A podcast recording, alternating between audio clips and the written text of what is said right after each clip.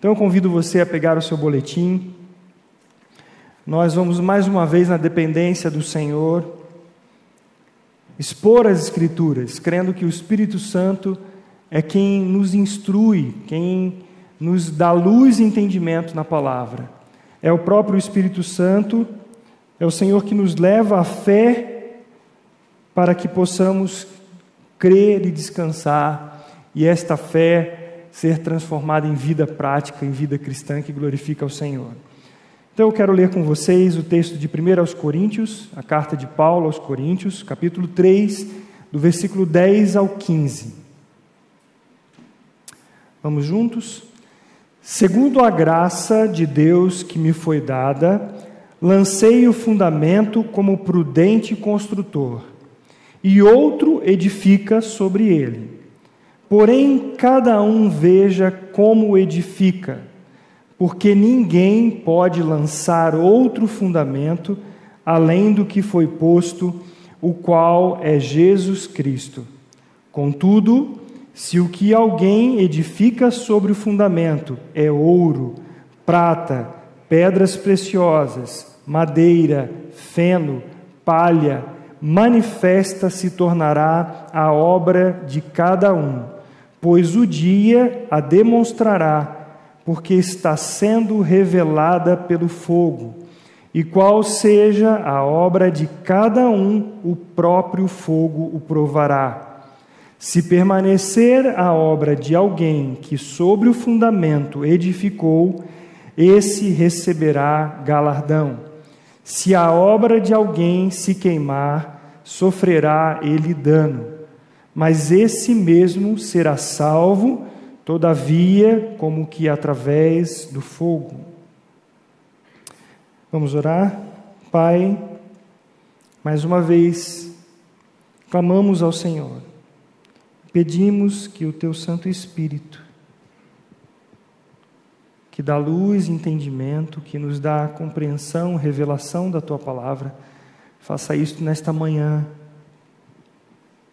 em nome de Jesus Cristo. Amém. Amados, nós vamos considerar nessa, nesta manhã um dos dois assuntos fundamentais para o cristão. Antes, eu quero fazer uma pergunta para vocês. A salvação de uma pessoa, a salvação da morte eterna, ela é fruto de seus méritos, do que ela faz de bom nessa vida, ou é fruto única e exclusivamente da graça de Deus? Está certo disso? Eu também. Sem sombra de dúvidas. A salvação e com ele o novo nascimento são realizados por Deus, por meio do seu Filho Jesus Cristo. Se não fosse assim, a conclusão natural que teríamos, primeiro, é que Deus não é capaz de salvar totalmente uma pessoa. E também que um ser humano morto em delitos e pecados, ele tem condições de dar vida a si mesmo, para depois ele decidir se quer ou não receber a Cristo. Nós não cremos assim. Nós cremos pela palavra de Deus que a salvação é totalmente pela graça de Deus. É uma ação de Deus em dar vida quem está, quem está morto em delitos e pecados. Então, tendo por certo isso, que nós estávamos assim, mortos em delitos e pecados, quando Cristo nos deu vida, como diz Efésios 2:1, e que sem a vivificação ninguém pode crer, sabemos que é Deus que salva totalmente, do começo ao fim. Não há em nós capacidade que seja uma cutícula para promover vida em nós. Agora que nós somos novas criaturas, Nós podemos adorar a Deus como uma resposta à vida que Ele mesmo nos deu. A adoração não é fruto de algo que, que venha de nós, mas nós temos uma ação de Deus e uma resposta coerente mediante a vida que há em nós. A verdadeira adoração sempre ela é motivada pela graça de Deus que revela quem ele é e o que ele faz. Esse é o primeiro assunto, salvação totalmente pela graça. O segundo assunto mais importante para os cristãos é esse que nós vamos hoje discorrer, que é a santificação, sem a qual ninguém verá a Deus. E é sobre esse processo em que Deus, ele é o motor e nós respondemos com obediência e adoração, é que nós vamos falar hoje. Então vamos ao texto do boletim e logo início eu quero relembrar esse texto de 1 Coríntios 3, de 10 a 15, que nós lemos, onde Paulo ele fala desta graça que lhe foi dada, onde ele lançou o fundamento como prudente construtor, e ele diz que outro edifica sobre este fundamento. E ele já disse antes, nesta carta, sobre ele usando uma outra analogia sobre plantação, ele diz que ele plantou, Apolo regou, mas quem dá o crescimento é Deus. Agora, o apóstolo Paulo ele diz assim para esta igreja: porém, veja cada um como edifica sobre esse fundamento, porque ninguém pode lançar outro fundamento, o qual foi posto, que é o Senhor Jesus Cristo. Então ele continua dizendo: contudo, se o que alguém edifica sobre o fundamento, ele separa em duas categorias. A primeira, ouro, prata, pedras preciosas e a segunda, madeira, feno, palha. Ele diz que o que nós edificamos sobre nossas vidas manifesta se tornará a obra de cada um, pois o dia do Senhor, o dia com D maiúsculo, o último dia, o dia em que o Senhor voltar, o, o dia demonstrará, porque está sendo revelada pelo fogo, o qual seja e qual seja a obra de cada um, o próprio fogo vai provar. Se permanecer a obra de alguém que sobre o fundamento edificou, esse receberá galardão. E se a obra de alguém se queimar, sofrerá ele dano, mas esse mesmo será salvo, todavia, como que através do fogo. Então, ao ler esse texto bíblico, o que mais salta aos teus olhos? o único fundamento lançado por Paulo, que é Cristo, os materiais que podem ser usados para edificar sobre o fundamento, ou seja, ouro, prata, pedras preciosas ou madeira, feno e palha. Ou é o galardão a ser recebido, ou a prova de fogo que nossas obras sofrerão. Qual desses aspectos mais chamam a tua atenção? Qual desses mais te fica enfático? É o fundamento, que é Cristo? São os materiais? É o galardão ou a prova de fogo que nós vamos sofrer? Retornarei ou retomarei essas questões mais à frente. Mas por agora, vamos pensar um pouco sobre a nossa vida e a sociedade da qual fazemos parte e em seguida verificaremos o que o apóstolo Paulo tem a nos dizer sobre o assunto desse texto. Há três coisas que o ser humano tem buscado com bastante empenho nesses últimos tempos. Essas três coisas são prazer imediato, a realização instantânea de suas vontades e a fuga da realidade. O prazer imediato está ligado a uma vida pouco preocupada com o futuro. O importante é o aqui e o agora. O individualismo exacerbado e o egocentrismo não levam muito em conta a necessidade dos outros. Quando nós estamos ouvindo um texto, quando nós estamos estudando, quando nós estamos ouvindo alguma palestra, há uma ideia que percorre toda essa exposição e nós, em nossa mente, vamos construindo o, o sentido daquilo que nós estamos ouvindo. Nós temos aqui o texto base da palavra de Deus. E nós passamos, nesta, nesse primeiro momento, a perguntar aquilo que nos chama a atenção sobre esse texto. Então, aqui está a palavra de Deus, o assunto que ele nos traz, e agora vamos pensar como nós estamos vivendo em nossa realidade, e depois nós vamos fazer esta análise do que a palavra de Deus diz como está a nossa vida. Então, caminhe comigo neste pensamento. Três coisas que eu coloquei para vocês, e eu quero que vocês também avaliem se isto faz sentido. O que, que nós temos visto hoje nas mídias, nos canais que nós temos sempre à mão, pelo, por, pelo computador ou por celular, enfim. O que, que nós temos? Sempre a exaltação do prazer e o prazer imediato. Tá bom, nós olhamos isto num cenário que talvez não se aproxime muito de nós.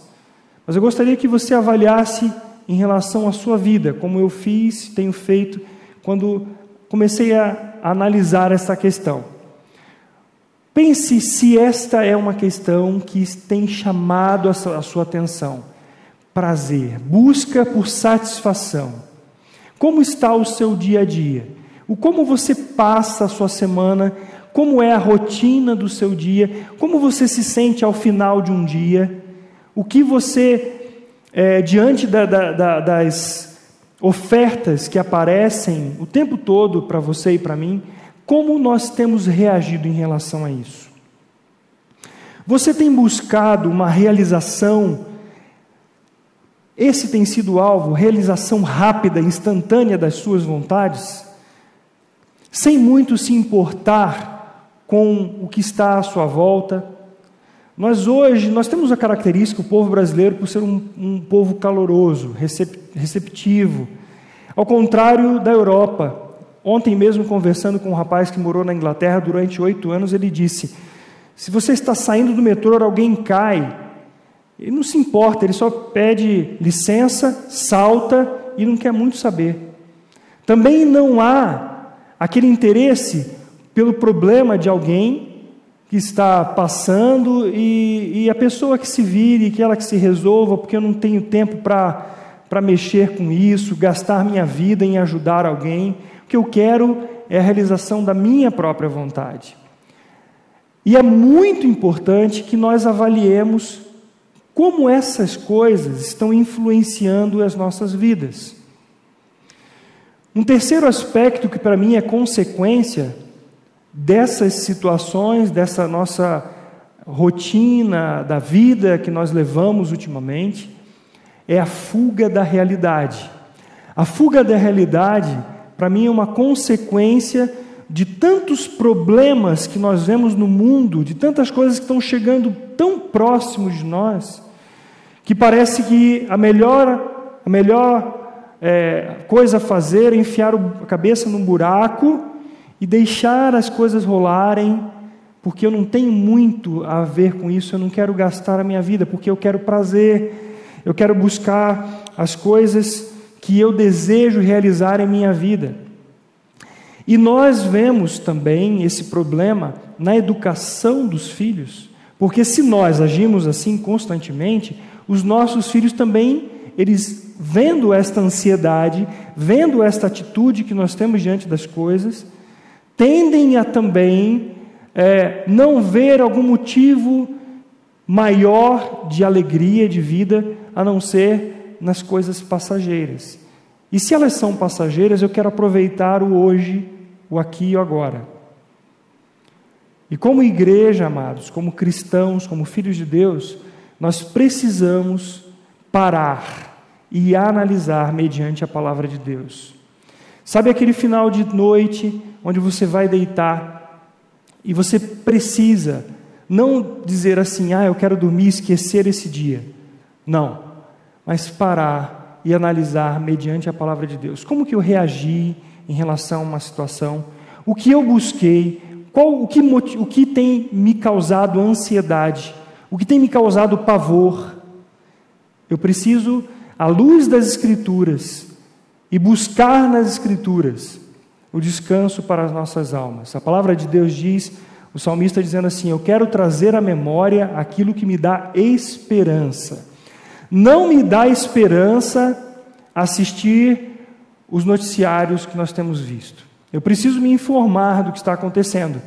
Eu queria dizer para os irmãos que o sul da Bahia está sofrendo terrivelmente com inundações. Você sabia disso? Nós temos irmãos, o Moca viajou para lá. Antes disso, eu perguntei para ele: como é que está a sua família lá? Ele disse: a água não chegou ainda lá na casa da minha família. Mas ontem eu entrei em contato com ele, no sul da Bahia, e a água chegou. Eles tiveram que levantar os móveis lá. Precisamos orar por aquelas pessoas. Então, nós não podemos colocar a cabeça num buraco e nos alienarmos do que está acontecendo no mundo.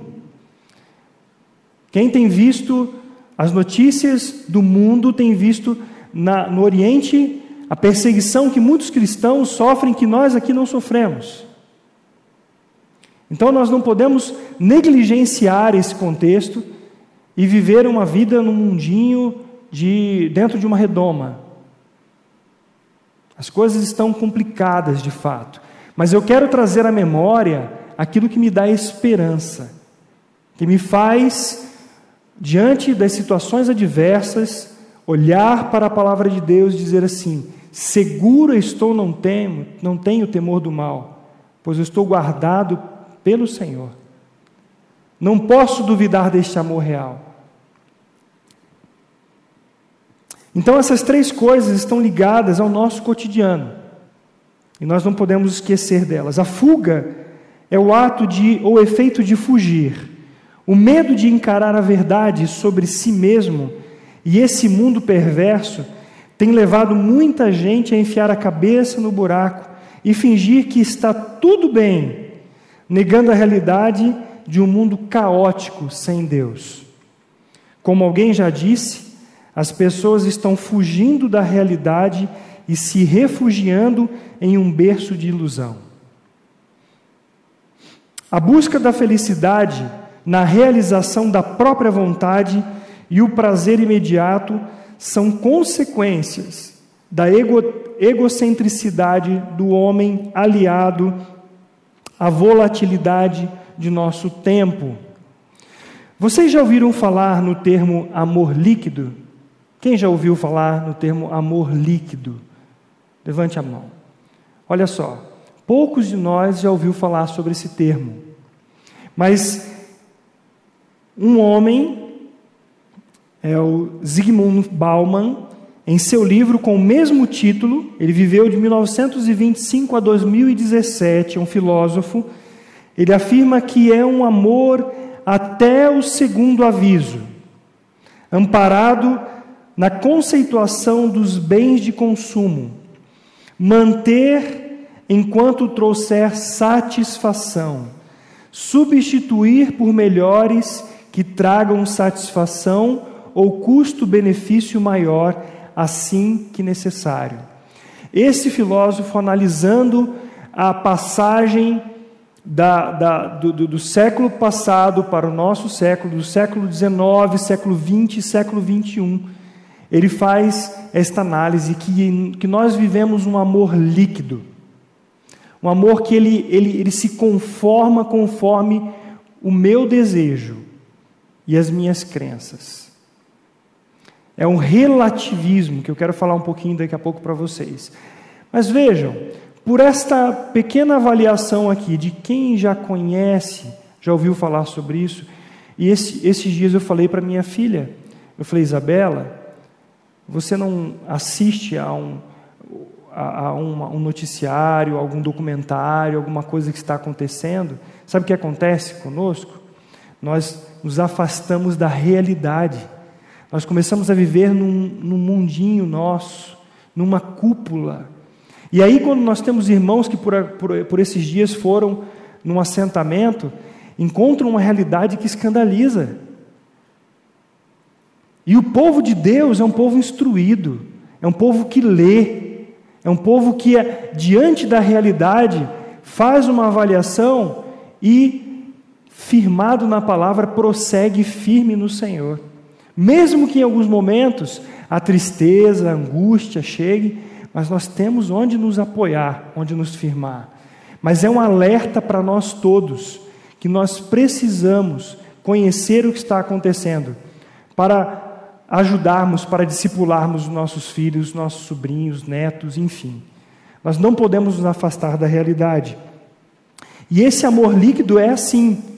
Eu amo até quando me convém. Eu faço alguma coisa para alguém até que eu tenha um custo-benefício positivo.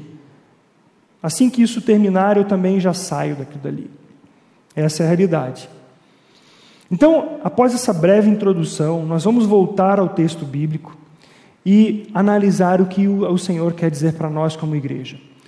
Todas estas coisas que eu disse até agora são reais e todos os cristãos estão sujeitos, entre aspas, a perder o foco sobre o propósito de suas vidas, que é glorificar a Deus e desfrutar de total satisfação nele.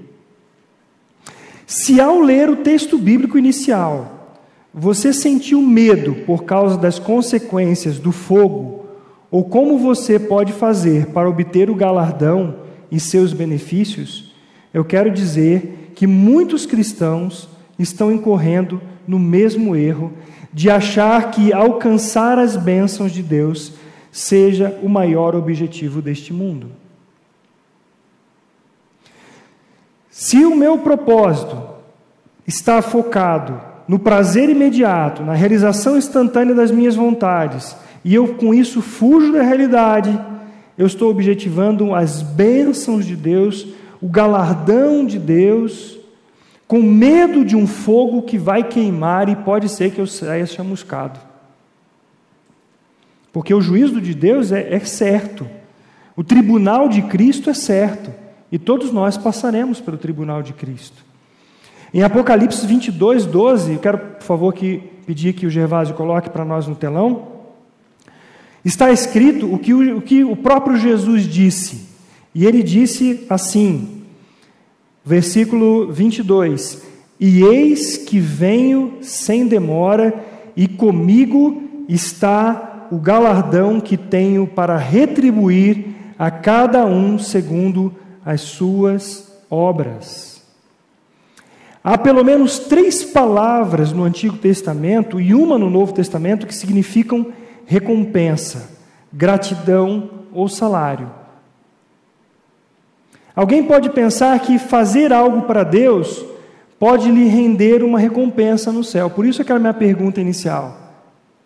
A salvação é pela graça? Totalmente pela graça. Mas e a nossa santificação? Aí alguns acham que é pelas obras. Mas, de novo, é a graça de Deus que nos leva a responder coerentemente, a adorá-lo coerentemente. Então, você pode talvez pensar que fazer algo para Deus pode lhe render alguma recompensa no céu e basear a sua vida no interesse pelas bênçãos e não pelo Deus da bênção. Sempre, sempre que a motivação para obedecer a Deus não for o amor, nós poderemos considerar que tudo aquilo que nós fazemos é aquela categoria de madeira, feno e palha. Você está entendendo?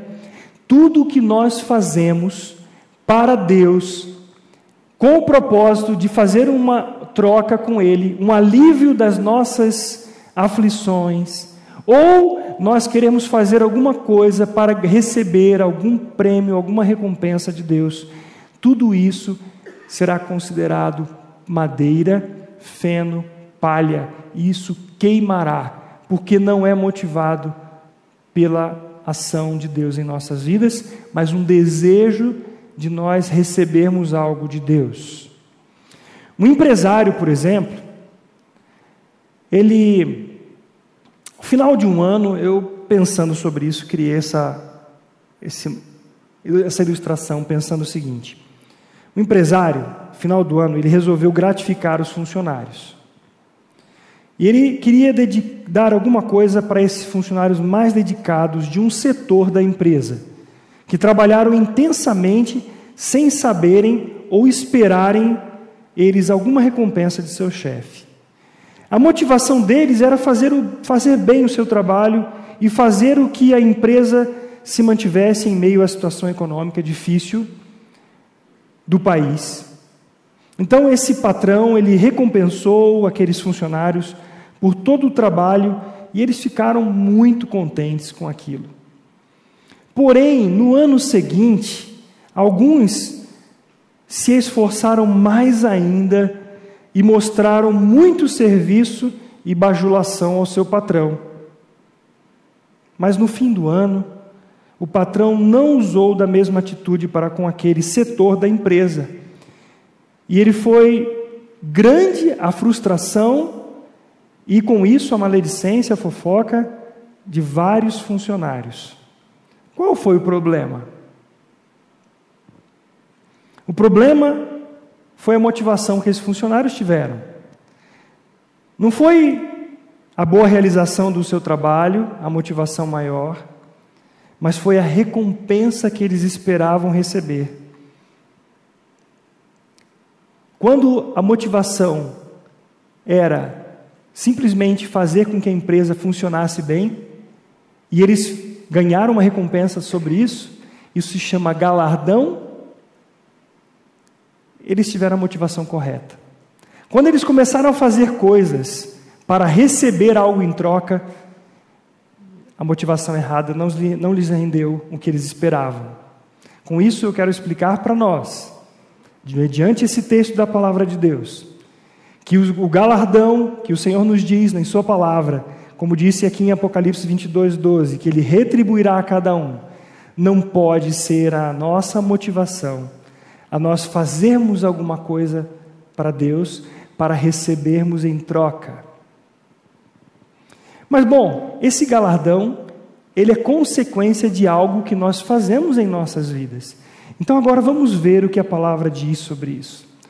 Outro erro gravíssimo é o de pensar que ser salvo já é um ótimo ganho e que daí em diante não há necessidade de se preocupar com o que fazem de sua vida, pois já está garantida a salvação. Lembre-se da parábola do servo que recebeu um talento apenas, e ao invés de investir para que no retorno do seu senhor lhe devolvesse ao menos os juros pelo tempo decorrido, ele simplesmente o enterrou, está lá em Mateus 25, 24 a 30. Esse servo ele tinha medo do seu senhor e não o servia por amor, Aqui está a grande diferença daqueles que amam a Deus e por isso querem obedecê-lo, daqueles que têm medo e, consequentemente, vivem estagnados na vida cristã, e aqueles que estão na expectativa de receberem algum galardão por fazerem algo certo para Deus. Esclarecida essa questão, então, voltemos então para a igreja em Corinto. Seus membros viviam numa sociedade mundana, e o apóstolo Paulo estava ensinando e exortando a viver de modo digno de sua vocação. No início do capítulo 3, ele faz um diagnóstico da maturidade dos membros da igreja de Corinto, dizendo: Eu, porém, irmãos, não vos pude falar como a espirituais, e sim como a carnais, como a crianças em Cristo. Leite vos dei a beber, não vos dei alimento sólido, porque ainda não podíeis suportá-lo, nem ainda agora o podeis, porque ainda sois carnais. Porquanto, havendo entre vós ciúmes e contendas, não é assim que sois carnais e andais segundo o homem? Além disso, havia grupos partidários que disputavam uma originalidade teológica entre si mas com uma espiritualidade insípida, como diz 1 Coríntios capítulo 3, do versículo 4 ao 9. E agora lemos: quando, pois, alguém diz, eu sou de Paulo, e outro, eu de Apolo, não é evidente que andais segundo os homens? E Paulo pergunta: quem é Apolo? E quem é Paulo? Servos por meio de quem crestes, e isto conforme o Senhor concedeu a cada um. Eu plantei, Apolo regou, mas o crescimento veio de Deus. De modo que nem o que planta é alguma coisa, nem o que rega, mas Deus que dá o crescimento. Ora, o que planta e o que rega são um, e cada um receberá o seu galardão, segundo o seu próprio trabalho. Porque de Deus somos cooperadores, lavoura de Deus, edifício de Deus, sois vós. Essa avaliação não fica muito distante da realidade atual em que nós vivemos, pois além disso, podemos acrescentar superficialidade nas verdades da palavra de Deus, a busca contínua por prazer, entretenimento e a fuga da realidade espiritual, buscando dar vazão a desejos breves e transitórios. A igreja de Corinto, amados, estava repleta de mercadores, de marinheiros, querendo entretenimento, buscando satisfação, e a igreja de Corinto estava exposta a essa realidade, assim como nós estamos expostos à realidade do nosso tempo, que não difere muito daquela realidade. E o apóstolo Paulo, ele está exortando a igreja de Corinto de que cada um deles avaliasse, diante desta realidade, o que eles estavam colocando em suas vidas. Se eles estavam buscando as mesmas coisas, satisfazendo as suas vidas fora da palavra de Deus, se eles estavam misturando essas coisas à palavra de Deus, ou se eles estavam buscando religiosamente, por causa de um sincretismo religioso, alcançar o favor de Deus por suas obras, ou se por medo de um fogo consumidor, tendo uma atitude de querer negociar com Deus por meio das suas obras. Esta é a realidade. E nós, como igreja, vivemos sob ataques, um ataque constante e sutil de mensagens, de insinuações dos prazeres deste mundo, com o objetivo de nos afastarmos de Deus. Isto não está longe de nós. Eu quero enfatizar isso. Isto está sendo sutilmente pregado sobre nossas vidas constantemente. É só pararmos e avaliar o que nós desejamos para 2022. Paulo, ele diz a Tito, e eu peço que coloque o texto de Tito, capítulo 3, versículo 3. Ele diz assim: Pois nós também, outrora, éramos nécios, desobedientes, desgarrados, escravos de toda sorte de paixões e prazeres, vivendo em malícia e inveja, odiosos e odiando-nos uns aos outros. Tiago, do capítulo 4, versículo 1 a 10, diz assim: Tiago 4, de 1 a 10. De onde procedem guerras e contendas que há entre vós? De onde, senão dos prazeres que militam na vossa carne? Cobiçais e nada tendes, matais e invejais e nada podeis obter. Viveis a lutar e a fazer guerras, nada tendes porque não pedis. Pedis e não recebeis porque pedis mal para esbanjardes em vossos prazeres.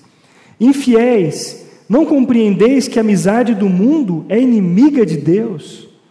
Aquele, pois, que quiser ser amigo do mundo, constitui-se inimigo de Deus. Ou supondes que em vão afirma a Escritura, é com ciúme que por nós anseia o Espírito que ele fez habitar em nós? Antes, ele dá maior graça pelo que diz: Deus resiste aos soberbos, mas dá graça aos humildes. Sujeitai-vos, portanto, a Deus, mas resisti ao diabo, e ele fugirá de vós. Chegai-vos a Deus, e ele se chegará a vós outros. Purificai as mãos, pecadores, e vós que sois de ânimo dobre, limpai o coração. Afligi-vos, lamentai e chorai. Converta-se o vosso riso em pranto e a vossa alegria em tristeza. Humilhai-vos na presença do Senhor e ele vos exaltará. Aqui nós temos algumas ideias que são instiladas sutilmente sobre nossas vidas. E a primeira delas, para você poder ver se o que eu estou falando faz sentido para a sua vida, se chama relativismo moral. Isso eu estou querendo dizer para você sobre aquilo que nós estamos consumindo e edificando sobre o fundamento que é Cristo. O que nós temos trazido para as nossas vidas? Domingo passado fizemos um jogral com as crianças aqui, falando sobre o Natal. E algumas pessoas podem falar assim, mas não é nada de mal falar em Papai Noel, não é nada de mal nós pensarmos numa árvore toda enfeitada, com presentes.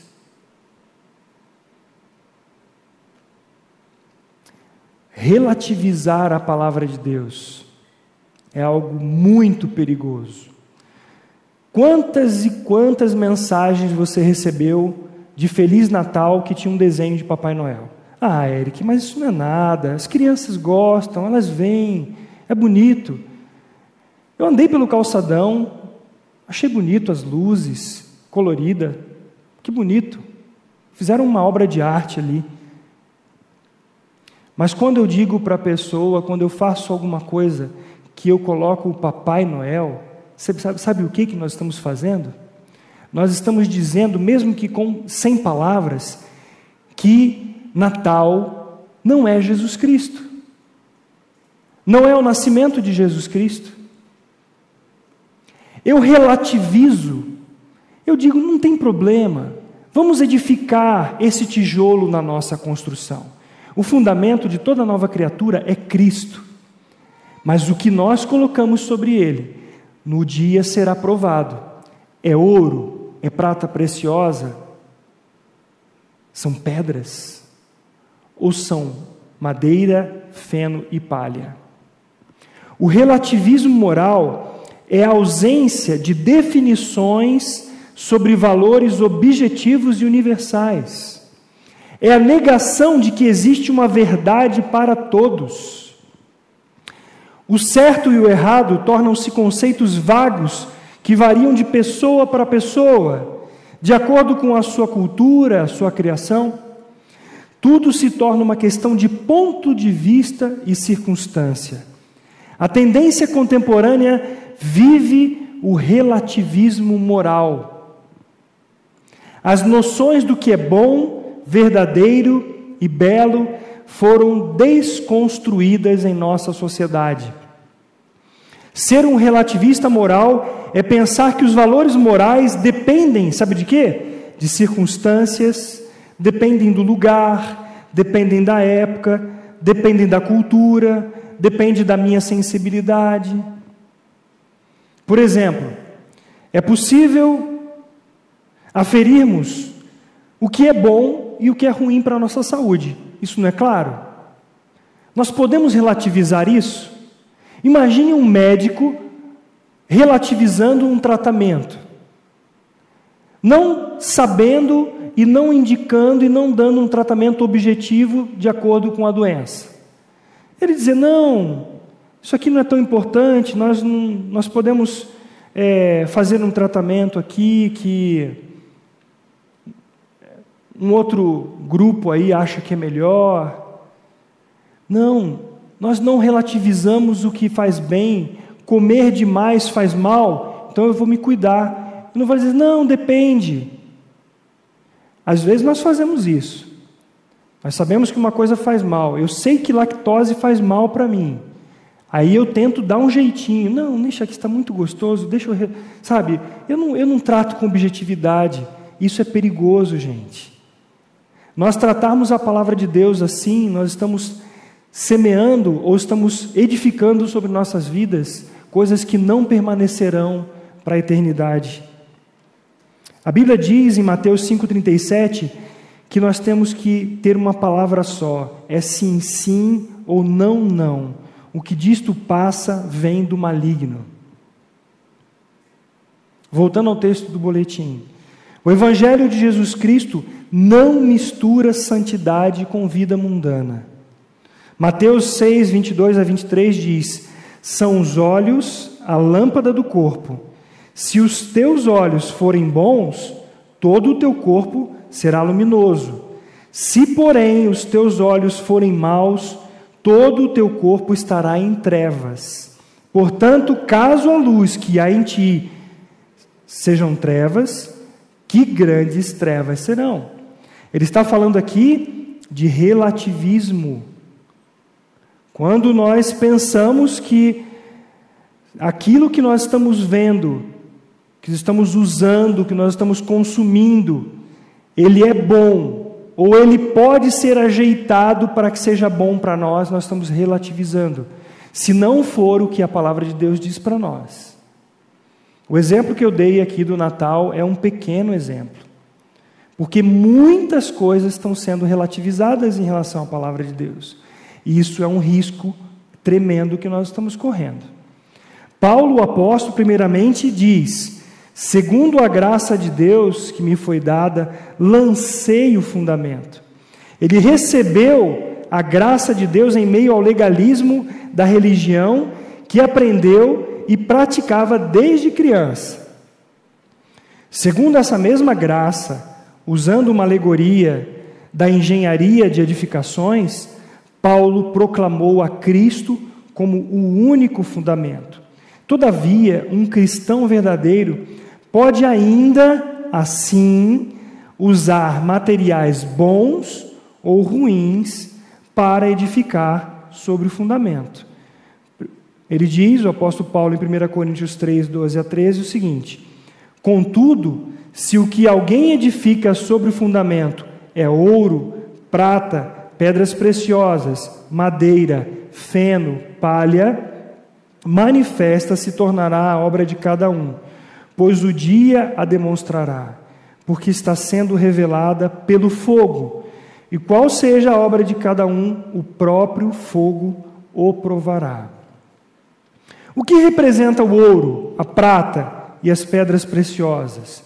O ouro e a prata representam aquilo que é valioso, precioso, duradouro. A figura que o apóstolo usa pode referir-se ao fato de que as colunas ou vigas de um edifício podem suportar a ação do fogo sem serem destruídas. Porque a figura aqui era o templo. As pedras preciosas aqui mencionadas não se referem a joias que são consideradas de alto valor como ornamento, mas pedras de mármore que foram usadas na construção do templo de Jerusalém. Então, essas figuras mostram a resistência, a durabilidade, o valor que elas têm. O que representa a madeira, feno e palha? Bom, um edifício ou uma cabana feitos de madeira e materiais semelhantes podem facilmente ser queimados. O feno e o restolho, usados para forrar ou como telhado numa construção, queimam prontamente se expostos ao fogo. Então aqui nós temos esses dois materiais.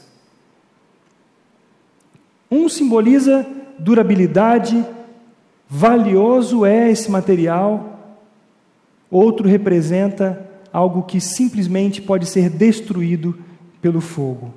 E ele nos chama a avaliarmos o que estamos fazendo espiritualmente nesta edificação. Um outro fator importante, amados, que tem sido essa capacidade de um cristão ele fazer essas misturas, um pouco de ouro, um pouco de feno, são essas misturas teológicas que nós vemos em nossos tempos, são as concessões que nós fazemos. Isso é chamado de ética da conveniência. O pensamento ele não se desenvolve em cima daquilo que é verdadeiro e seguro, mas em conformidade com os fins que eu desejo. Então eu pego a palavra de Deus, que é a realidade, que é a verdade, misturo com isso e acho que vai dar bom, como diz a moçada. Talvez nós não percebamos o que nós temos feito com a cultura que nos envolve, com as coisas que estão sendo oferecidas para nós. Mas eu e você corremos o risco de, num determinado momento, semearmos a palavra, estarmos apegados à palavra de Deus, lemos a palavra, oramos, edificamos os nossos lares mediante a palavra de Deus, mas aí o tempo vai passando, a correria do dia a dia, e daqui a pouco nós vamos deixando a palavra do Senhor e vamos misturando coisas às nossas crenças na realidade da palavra de Deus. Isso não vai perdurar, porque o fogo vai provar isso. O galardão que nós receberemos está descrito na palavra, é importante, mas ele não é o objetivo maior. O objetivo maior é nós vivermos fundamentados na realidade da rocha que é Cristo e edificarmos as nossas vidas sobre essa rocha. Em um momento, se a palavra de Deus, ela nos favorece ou não, ela é a palavra de Deus, e é com ela que eu preciso ficar. Não é avaliar, ah, tá bom aqui, a palavra de Deus diz isso sobre minha vida, então eu quero ela. Em determinado momento ela me acusa, me mostra que eu estou errado, e aí eu não quero esta palavra é aceitação de doutrinas conforme a minha conveniência. Esse é um tipo de madeira, feno e palha que nós corremos o risco de estar edificando sobre nossas vidas. E aqui eu quero estimular você a considerar comigo o foco do ensino do apóstolo Paulo nesse trecho. Todo aquele que nasceu de novo em Cristo Jesus tem sua vida estabelecida sobre o verdadeiro fundamento que é Cristo. Porém, as escolhas que fazemos determinam os materiais que edificamos sobre esse fundamento. As verdades da palavra de Deus ou os, de, os nossos desejos e prazeres da carne. Isso determinará a firmeza e sustentabilidade de nossas vidas diante de Deus no dia do juízo. Em muitas das nossas motivações, pode haver um desejo genuíno de agradar a Deus, porém é muito comum encontrar ao mesmo tempo motivações egoístas e falsa humildade que se supõem ser verdadeira, práticas religiosas que têm aparência de sabedoria e ao mesmo tempo relativizam algumas verdades da palavra de Deus para acomodar nossas vontades. O texto de 1 Coríntios, capítulo 3, versículo 13 a 15 diz: Manifesta se tornará a obra de cada um, pois o dia a demonstrará, porque está sendo revelada pelo fogo, e qual seja a obra de cada um, o próprio fogo o provará. Se permanecer a obra de alguém que sobre o fundamento edificou, esse receberá galardão. Se a obra de alguém se queimar, sofrerá ele dano, mas esse mesmo será salvo, todavia, como que através do fogo. O dia é o último dia desta presente era, o dia em que Cristo voltará do céu, ressuscitará os mortos levará a cabo o julgamento final e estabelecerá o seu reino de forma plena. Somente Deus é capaz de discernir o que de fato é espiritual e o que é carnal em nossas vidas. Nesse dia, nossas obras serão reveladas pelo fogo, assim como uma película negativa revela a imagem quando exposta à luz manifesta se tornará a obra de cada um, de cada um de nós. Por isso eu falei sobre aquela figura de uma avestruz que enfia a cabeça no chão. com medo do que está à sua volta. Nós não podemos negligenciar o que está à nossa volta. Nós não podemos negligenciar as práticas que estão sendo oferecidas para nós, as coisas que vêm sutilmente por, pelos meios de comunicação, nas conversas que nós temos. Porque isto é o que nós estamos edificando sobre o fundamento. Nenhuma nova criatura, nenhum nascido de novo, perde a sua salvação, porque ela foi garantida pelo sangue derramado do Senhor Jesus Cristo. Nós somos salvos e salvos para sempre. Se alguém quer usar deste argumento, desta verdade, para viver uma libertinagem, essa pessoa não sabe o que é a graça de Deus. Mas quem, quem foi revelado a verdade das Escrituras, do Evangelho, ela sabe que ela foi salva para viver para a glória de Deus. Mas aquilo que nós colocamos sobre o novo fundamento, que é Cristo, é aquilo que nós estamos fazendo hoje em nossas vidas. É aquilo que nós estamos trazendo para dentro da nossa casa. É aquilo que nós assistimos. É aquilo com que nós gastamos tempo. Lembra daquelas noivas que estavam esperando o noivo? Aquelas virgens? Elas não se deram, as virgens negligentes, nécias, elas não se deram conta de que elas precisavam ter azeite. Elas não foram prudentes. E assim muitas pessoas, muitos de nós, gente, é, é, bem provável que nós aqui estejamos em algum momento vivendo esta realidade. Por isso, a exortação bíblica para que nós paremos e avaliemos o que nós estamos colocando sobre o fundamento que é Cristo. Note que todos nós, como a igreja de Corinto, estamos suscetíveis a essas coisas. E nós precisamos voltar nossos olhos para a palavra de Deus. Não dar ouvido às notícias alarmantes, mas repousarmos sobre a palavra de Deus. É falso o ensino de que haverá recompensa por mérito próprio, pois mesmo que façamos tudo o que nos é ordenado, ainda assim devemos nos considerar servos inúteis, como diz Lucas 17, 10.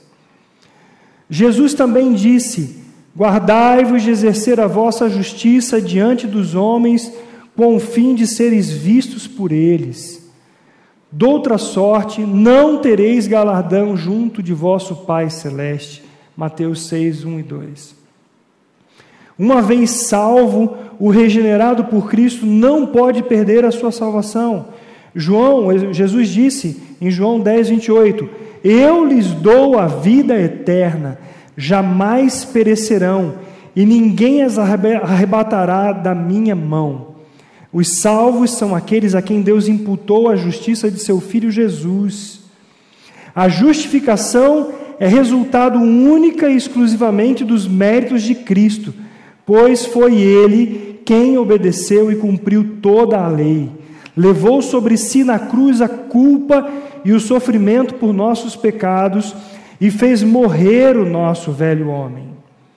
Hebreus 10, 36 a 38 diz: Com efeito, tendes necessidade de perseverança, para que, havendo feito a vontade de Deus, alcanceis a promessa. Porque ainda dentro de pouco tempo aquele que vem virá e não tardará. Todavia, o meu justo viverá pela fé, e se retroceder, nele não se compraz a minha alma. Hebreus 10, 36 a 38. O testemunho que damos da nossa fé em Cristo pode ecoar mais do que palavras, mas tanto as palavras de nossos lábios quanto nossas atitudes podem permanecer ou serem queimadas no dia do juízo.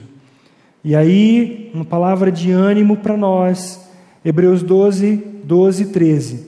Por isso, restabelecei as mãos decaídas e os joelhos trôpegos, e fazei caminhos retos para os pés, para que não se extravie o que é manco, antes seja curado.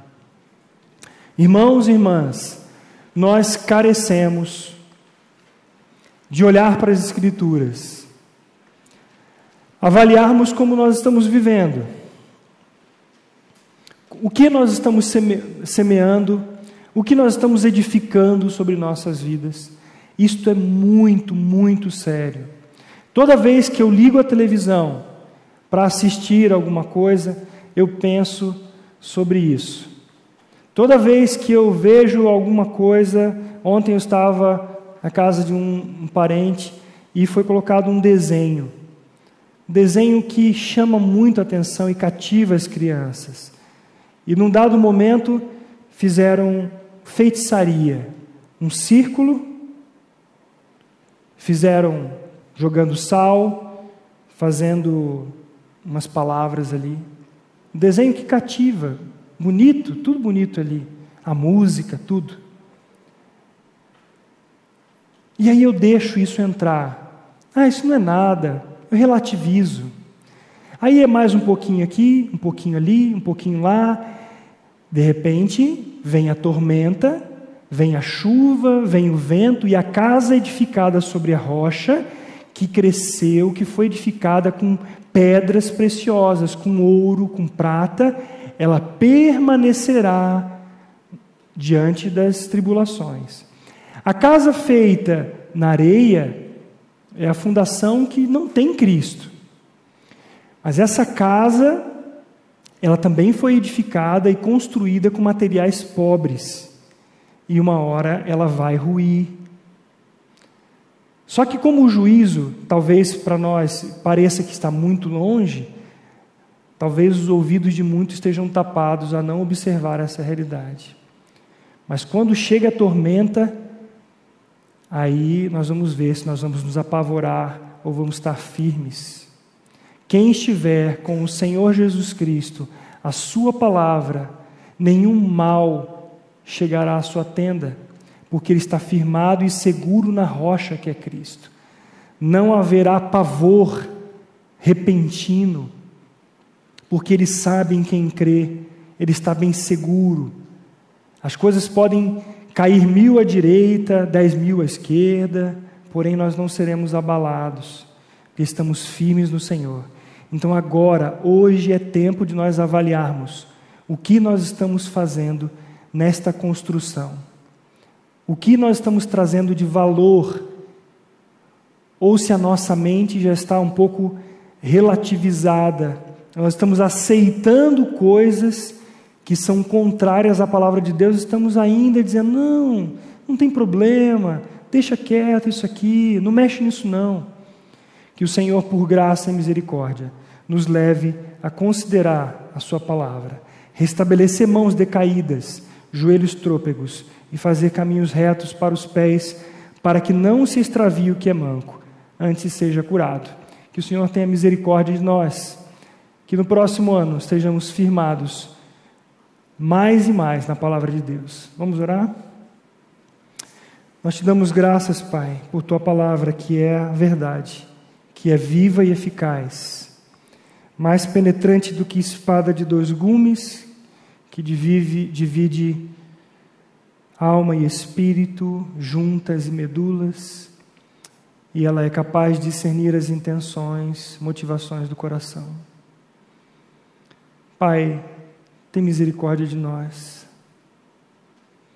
Tem misericórdia de nossas vidas, Senhor. O Senhor nos deu a Jesus Cristo.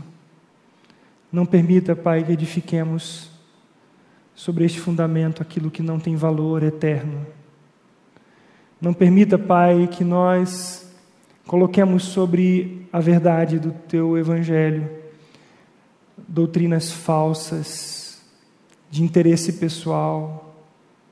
Não permita, Senhor, que o Teu povo relativize a palavra que o Senhor tem nos dado domingo a domingo, semana a semana. Diante, Pai, da Tua palavra, dá-nos a Tua direção que saibamos como lidar com esta verdade que hoje foi exposta aos nossos corações. Por graça e misericórdia, Pai, nós te louvamos, te agradecemos por esse ano de 2021. Mesmo diante de todas as lutas, de tudo o que nós passamos, o Senhor levou alguns, curou outros, mas em todas as coisas, bendito seja o teu santo nome. Glória ao teu nome. Em nome de Jesus Cristo. Amém.